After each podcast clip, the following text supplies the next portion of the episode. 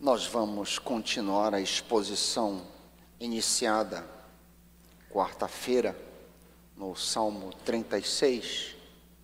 Vocês que trouxeram a palavra santa, queria pedir para você abrir no Salmo de número 36 e acompanhar comigo reverentemente a leitura da palavra de Deus.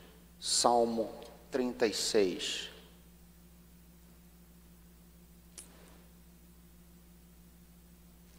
Acompanha comigo na tua tradução. Há no coração do ímpio a voz da transgressão, não há temor de Deus diante de seus olhos, porque a transgressão o lisonjeia a seus olhos e lhe diz que a sua iniquidade não há de ser descoberta nem detestada. As palavras de sua boca são malícia e dolo, abjurou o discernimento e a prática do bem. No seu leito maquina perversidade, detém-se em caminho que não é bom, não se desapega do mal. Final da primeira estrofe. Início da segunda estrofe, versículo 5. A tua bondade, Senhor, chega até os céus, até as nuvens a tua fidelidade. A tua justiça é como as montanhas de Deus, os teus juízos como um abismo profundo. Tu, Senhor, preservas os homens e os animais. Como é preciosa, ó Deus, a tua bondade. Por isso os filhos dos homens se acolhem à sombra das tuas asas. Partam-se da abundância da tua casa e na torrente das tuas delícias lhes dás de beber, pois em ti está o manancial da vida, na tua luz vemos a luz. Final da segunda estrofe. Início da terceira, versículo 10. Continua a tua bondade aos que te conhecem e a tua justiça aos retos de coração. Não me calque o pé da insolência, nem me repila a mão dos ímpios.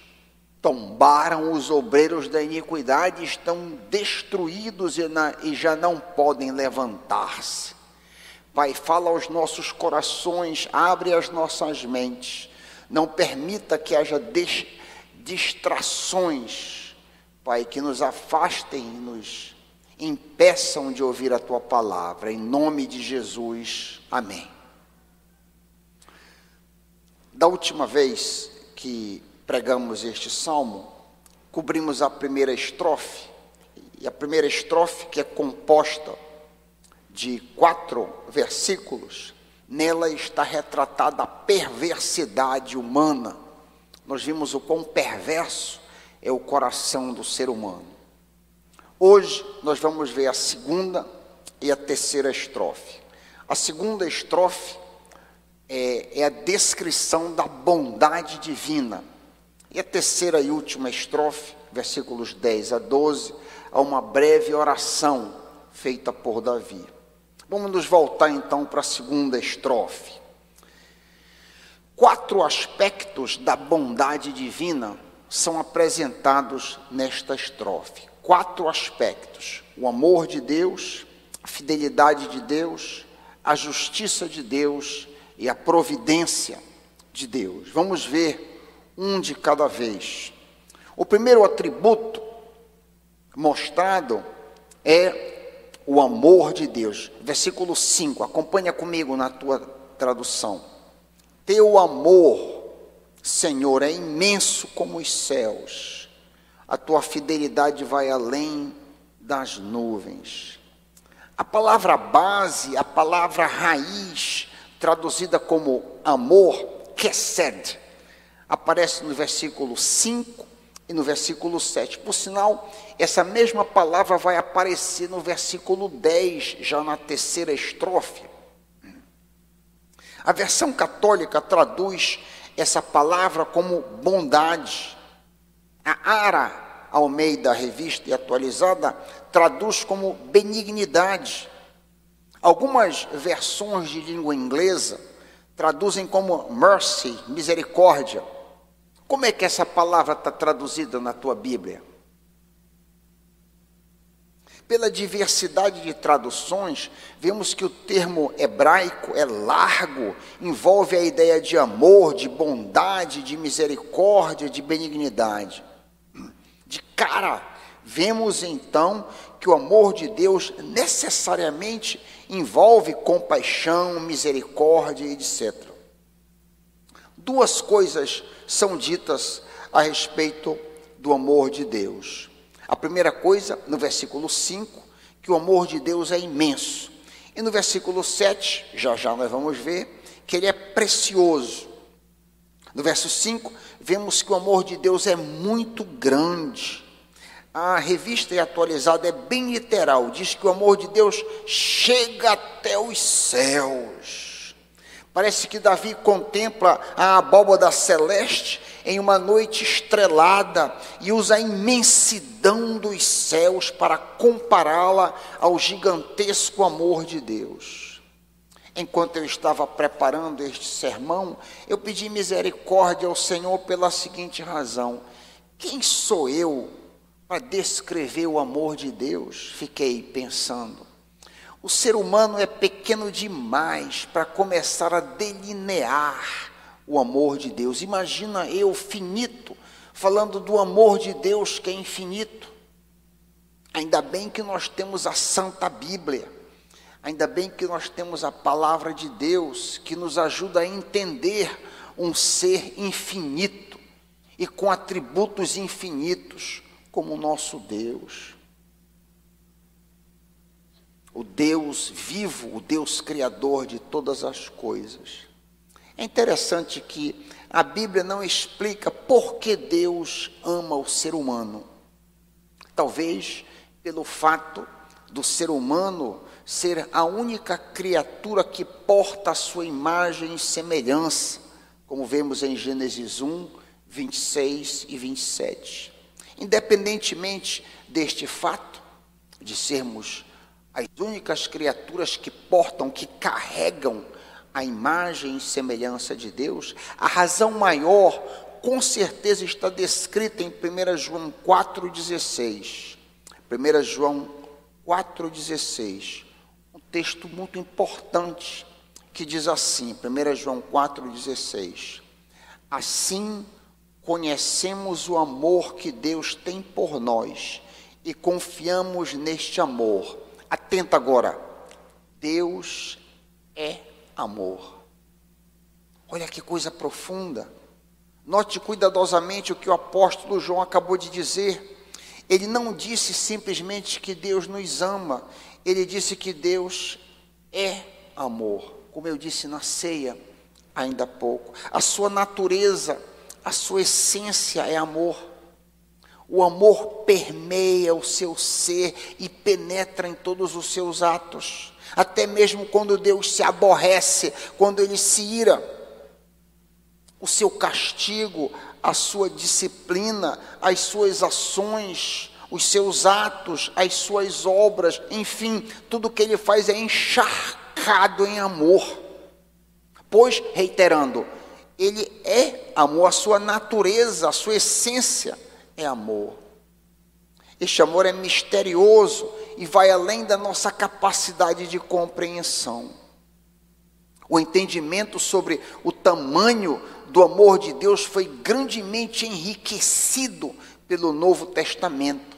Sim, nós entendemos muito melhor a Deus quando Jesus veio e o Novo Testamento, a nova aliança foi inaugurada. Olha que palavras lindas a respeito do amor de Deus, descritas em Efésios 3, 18 a 19.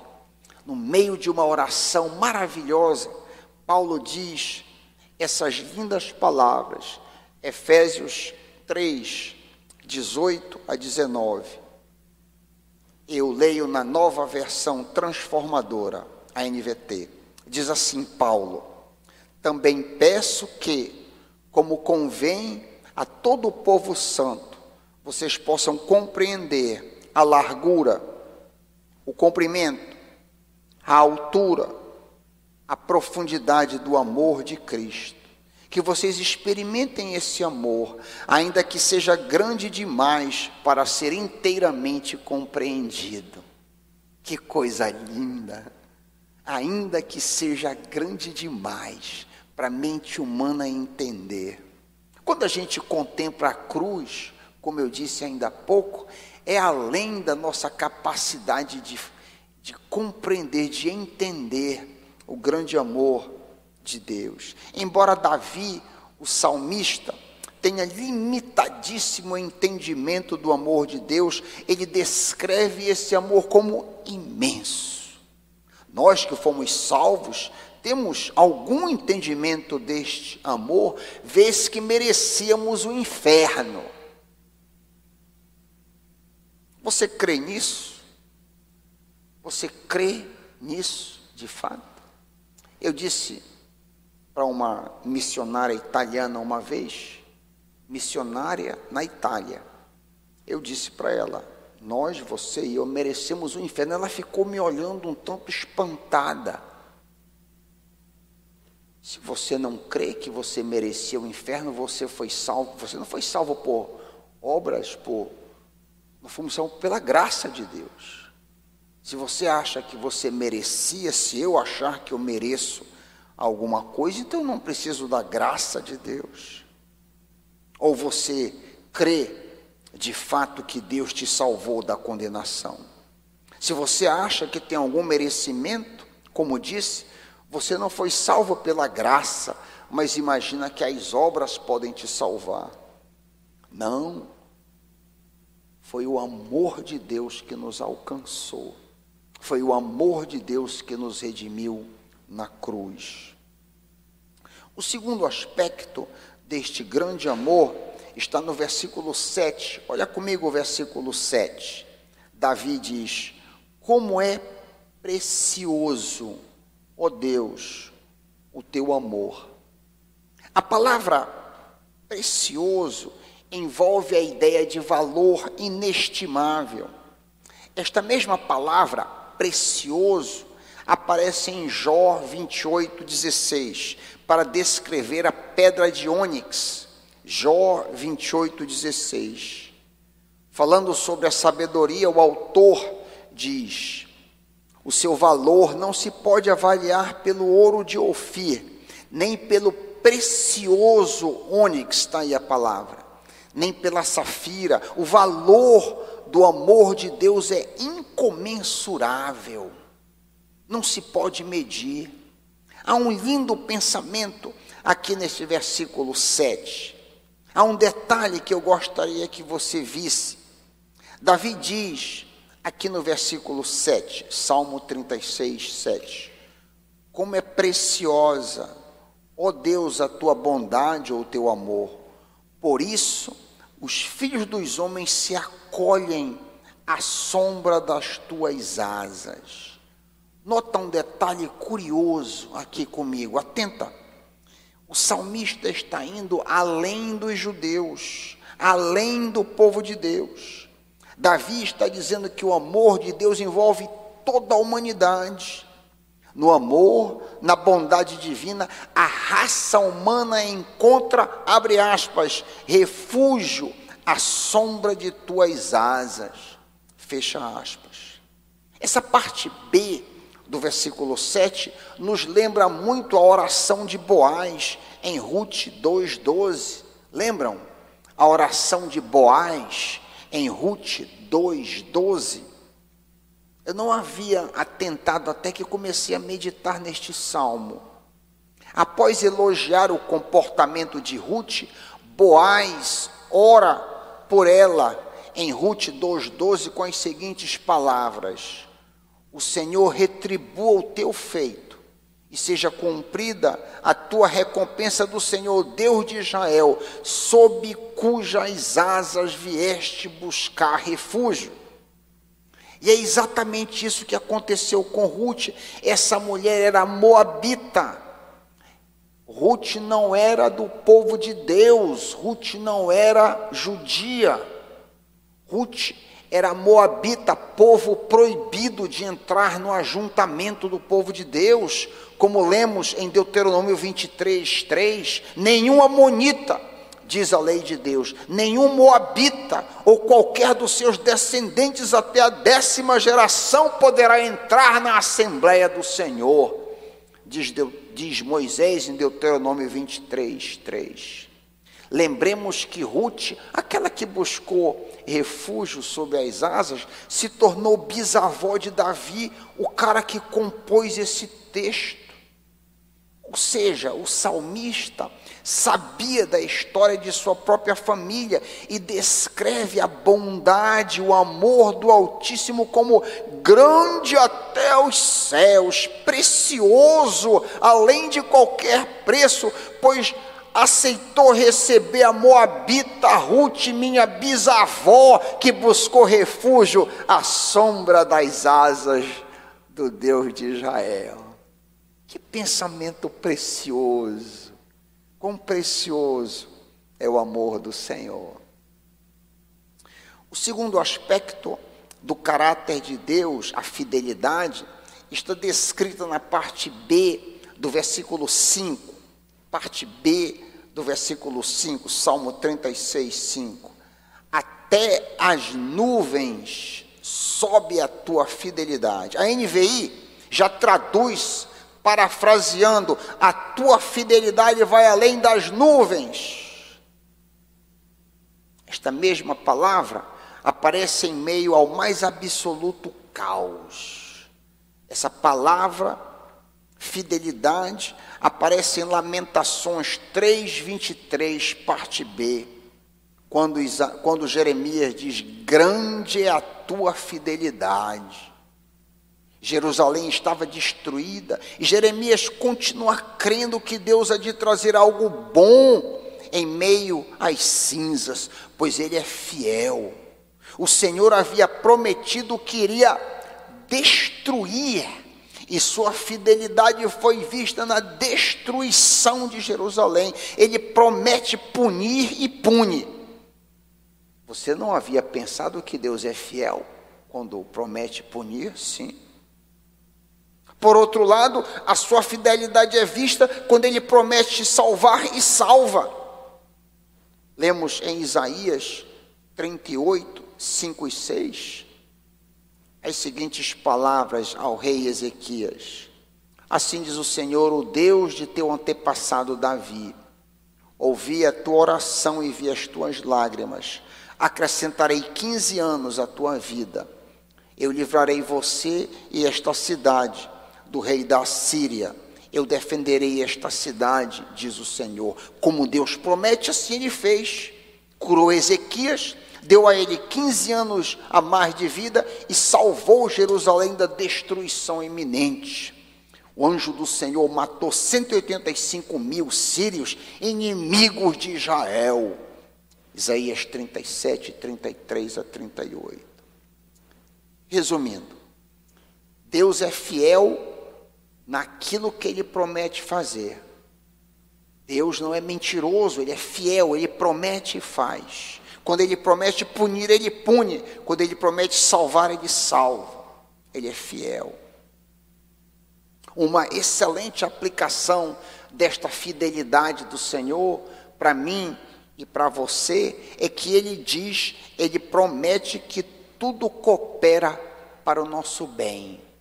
Você crê nisso? Você crê que tudo coopera para o teu bem? Eu tive que crer quando eu estava na UTI com Covid, que aquilo ali era para o meu bem, de alguma forma. Se você de fato acreditar nisso, que isso não for, não é uma mera teoria, se você crê que Deus é fiel, quando Ele diz que tudo coopera para o teu bem, tu vives a vida de uma maneira diferente. Tu sabes que quando as coisas estão bem, quando as coisas estão mal, o Senhor está fazendo cooperar para o bem, de alguma forma. Que Ele é fiel. Quando cremos de fato e de verdade nesta promessa, ficamos em paz no meio da guerra. O terceiro atributo de Deus, nesta segunda estrofe do Salmo 36, é a justiça. Está no versículo 6, Salmo 36, 6. Tua justiça é como os montes imponentes, teus decretos como as profundezas do oceano. Deus não é afetado por circunstâncias, ele é sempre justo. O Senhor ama a justiça, diz a Bíblia. Lemos em Deuteronômio 32, 4, uma excelente descrição da justiça divina. Diz Moisés em Deuteronômio 32, 4: Ele é a rocha, as suas obras são perfeitas e todos os seus caminhos são justos. Deus é fiel, que não comete erros, justo e reto ele é. Como foi muito bem dito pelo batista puritano C.H. Spurgeon, abre aspas, Deus não coloca de lado a sua justiça, nem mesmo para salvar os seus eleitos.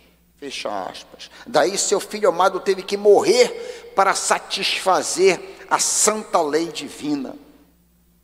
Noutras palavras, por que Deus não simplesmente nos perdoa e ignora os nossos pecados? Você já pensou nisso? Por que, que Deus simplesmente não deixa para lá os nossos pecados? Por que Deus odeia toda forma de injustiça, de erro e de pecado? Por que razão? Deus é assim por, por ser imparcial, por ser justo, santo, perfeito e reto. Por sinal, a lei de Deus é um retrato do seu caráter. Você sabia disso? A lei de Deus é um retrato do seu caráter. Quando Deus nos diz, por exemplo, não adulterarás, quando ele diz isso, ou seja, não sejas infiel, é porque ele não é infiel. Faz sentido, meus irmãos? A lei de Deus é um retrato do caráter dele mesmo. Quando Deus diz, um outro exemplo, não minteis ou não dizeis falso testemunho, é porque ele não é mentiroso. Então, o caráter de Deus está expresso na lei, porque ele é justo, ele é santo, ele é perfeito, ele é reto. Por falar em perfeito, ele diz para nós: sede vós perfeitos, como vosso Pai é perfeito. É como a gente lê em Mateus 5,48. Puxa, pastor Raik, mas se for assim, eu estou, para usar uma expressão popular, eu estou lascado se for assim. Pois é, eu também. Por isso que Jesus teve que morrer. É por isso que Jesus teve que morrer para nos salvar das nossas imperfeições e dos nossos pecados. É impossível para qualquer mortal cumprir a santa lei do justo daquele que ama a justiça.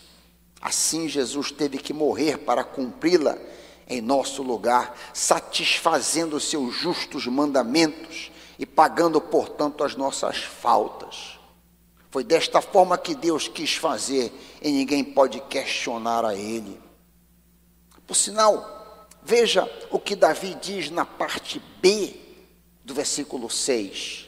E aí eu, li, eu leio aqui a paráfrase, o livro que diz: As tuas decisões, a ara diz, os teus decretos são cheios de sabedoria. O salmista afirma que a justiça, as decisões de Deus são sábias. A essa luz, você poderia então perguntar, mas, Pastor Raik, como fica então a situação de pessoas que nunca ouviram falar de Cristo? Como fica então a situação dos abortos no ventre? Como fica então a situação dos bebês de tenra idade? Como fica então a situação de infantes antes da idade da razão? Como fica então a situação de adultos com problemas mentais? Como fica então a situação de judeus, de índios, de animistas, de islâmicos, de budistas, de aborígenes, de confucionistas, etc., de infinito? Como fica? Em primeiro lugar, o próprio Jesus disse: Eu sou o caminho, a verdade e a vida. Ninguém vem ao Pai senão por mim. Toda pessoa que foi salva antes de Cristo vir a esse mundo, toda pessoa que for salva hoje, e toda pessoa que for salva até o fim do mundo, terá sido salva por causa dos méritos de Jesus. Os méritos de Cristo pagam a conta de todo aquele que foi salvo.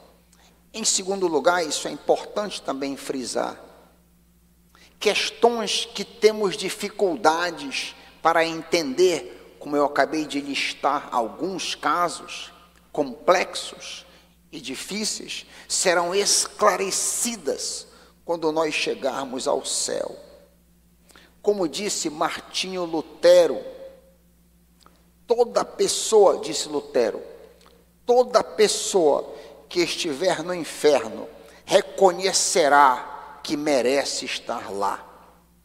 Deus é justo e não pode fazer injustiça.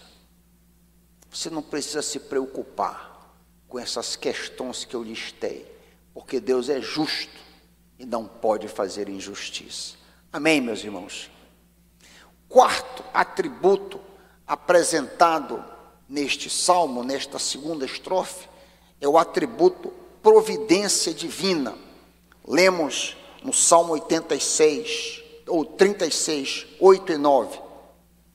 8 e 9. Tu os alimentas com a fartura de tua casa e deixas que bebam de teu rio de delícias, pois tu és a fonte de vida, a luz pela qual vemos. A providência de Deus nos sustenta e nos faz enxergar o caminho reto. Aqueles que confiam no Senhor, isto é, os que, versículo 7b, se acolhem à sombra de tuas asas, fecha aspas, serão alimentados e nutridos por Deus. Ligando aí as linhas do versículo 7 com 8. A generosa providência do Senhor provê abundante comida e bebida a seus servos, pois Ele é fonte de vida verdadeira, Ele é a luz em meio às trevas deste mundo caído. Há uma tremenda lição para nós aqui na providência divina. Somente Deus pode saciar os nossos maiores anseios. Eu vou dizer isso outra vez. Somente Deus, o Criador, que nos fez, um, nos fez com um buraco do tamanho dele dentro de nós, somente Ele pode saciar os nossos maiores anseios. O mundo oferece alegrias, trabalho, prazeres, entretenimento, diversões, distrações e muitas outras coisas sem valor permanente. Lembramos de Salomão que experimentou de tudo neste mundo e concluiu ao final de sua vida que tudo era vaidade e correr atrás do vento. Eclesiastes 12:8. É inútil buscar vida verdadeira. É inútil buscar contentamento neste planeta. Vem à mente o que o próprio Deus disse a seu povo Israel em Jeremias 2:13 texto precioso. O meu povo cometeu dois crimes, diz o Senhor. O meu povo cometeu dois crimes. Um, eles me abandonaram a mim, fonte de água viva. E dois, cavaram as suas próprias cisternas, cisternas rachadas que não retêm água. Ou seja, o povo de Deus havia abandonado o único Deus que poderia dar sentido a vida deles e se voltaram para ídolos que não podiam dar a eles a vida que eles necessitavam. Meus irmãos, meus amigos, crentes em Cristo, não nos voltemos para as cisternas deste mundo. Lembremos hoje à noite das sábias palavras do apóstolo João, que nos ensinou sabedoria profunda em 1 João 2, 15 a 17. Não disse ele? Não amem o mundo nem o que nele há. Se alguém amar o mundo, o amor do Pai não está nele, pois tudo que há no mundo, a cobiça da carne, a cobiça dos olhos e a ostentação das riquezas, não provém do Pai, mas do mundo. O mundo passa e as suas cobiças português clássico, as suas concupiscências, os seus desejos desenfreados. Mas aquele que faz a vontade do Senhor permanece para sempre. Meus queridos, só Deus pode saciar tua sede e iluminar teu caminho. Somente o Senhor pode te dar vida real, vida espiritual, vida verdadeira. É a boa providência de Deus que te nutre, é ela que te dá luz. Esta é a aplicação espiritual do que Davi diz no Salmo 36, 8 e 9. Tu os alimentas com fartura de tua casa e deixas que bebam do teu rio de delícias, pois tu és fonte de vida, a luz pela qual vemos tendo considerado a perversidade humana na primeira estrofe e a bondade divina na segunda estrofe, Davi conclui agora com uma breve oração na terceira estrofe. Oração do justo, versículos 10 a 12. Versículo 10: Derrama teu amor sobre os que te conhecem, concede justiça aos sinceros de coração. Davi abre esta oração com um pedido duplo. Primeiro, que Deus despeje sobre os crentes o seu quesed, o seu grande e precioso amor. A oração se inicia com uma linda súplica para que o Senhor derrame a sua bondade sobre aqueles que buscam refúgio à sombra das tuas asas. Quão diferente a religião bíblica. De forma geral, não há relação de amor nas religiões mundiais, mas sim temor. Os deuses falsos, os deuses das nações são cruéis e opressores. O Deus verdadeiro, o Criador do cosmos, o Deus trino, é amoroso e terno. Aleluia. É este grande e precioso amor que vemos nas páginas das Escrituras, este amor que Davi invoca sobre os santos, sobre você, sobre mim. O segundo pedido da oração de Davi é por justiça aos crentes. Nosso Deus é amoroso, mas também é justo. Ele é eterno, mas também é imparcial. Ele é afetuoso, mas também reto. Ele é bondoso, mas também santo. A Bíblia nos mostra que o Senhor é o juiz do universo. Se sua justiça não for executada neste mundo, saiba que na eternidade haverá grande julgamento. A gente pensa, por exemplo, em um homem como Adolf Hitler, responsável pela matança de milhões.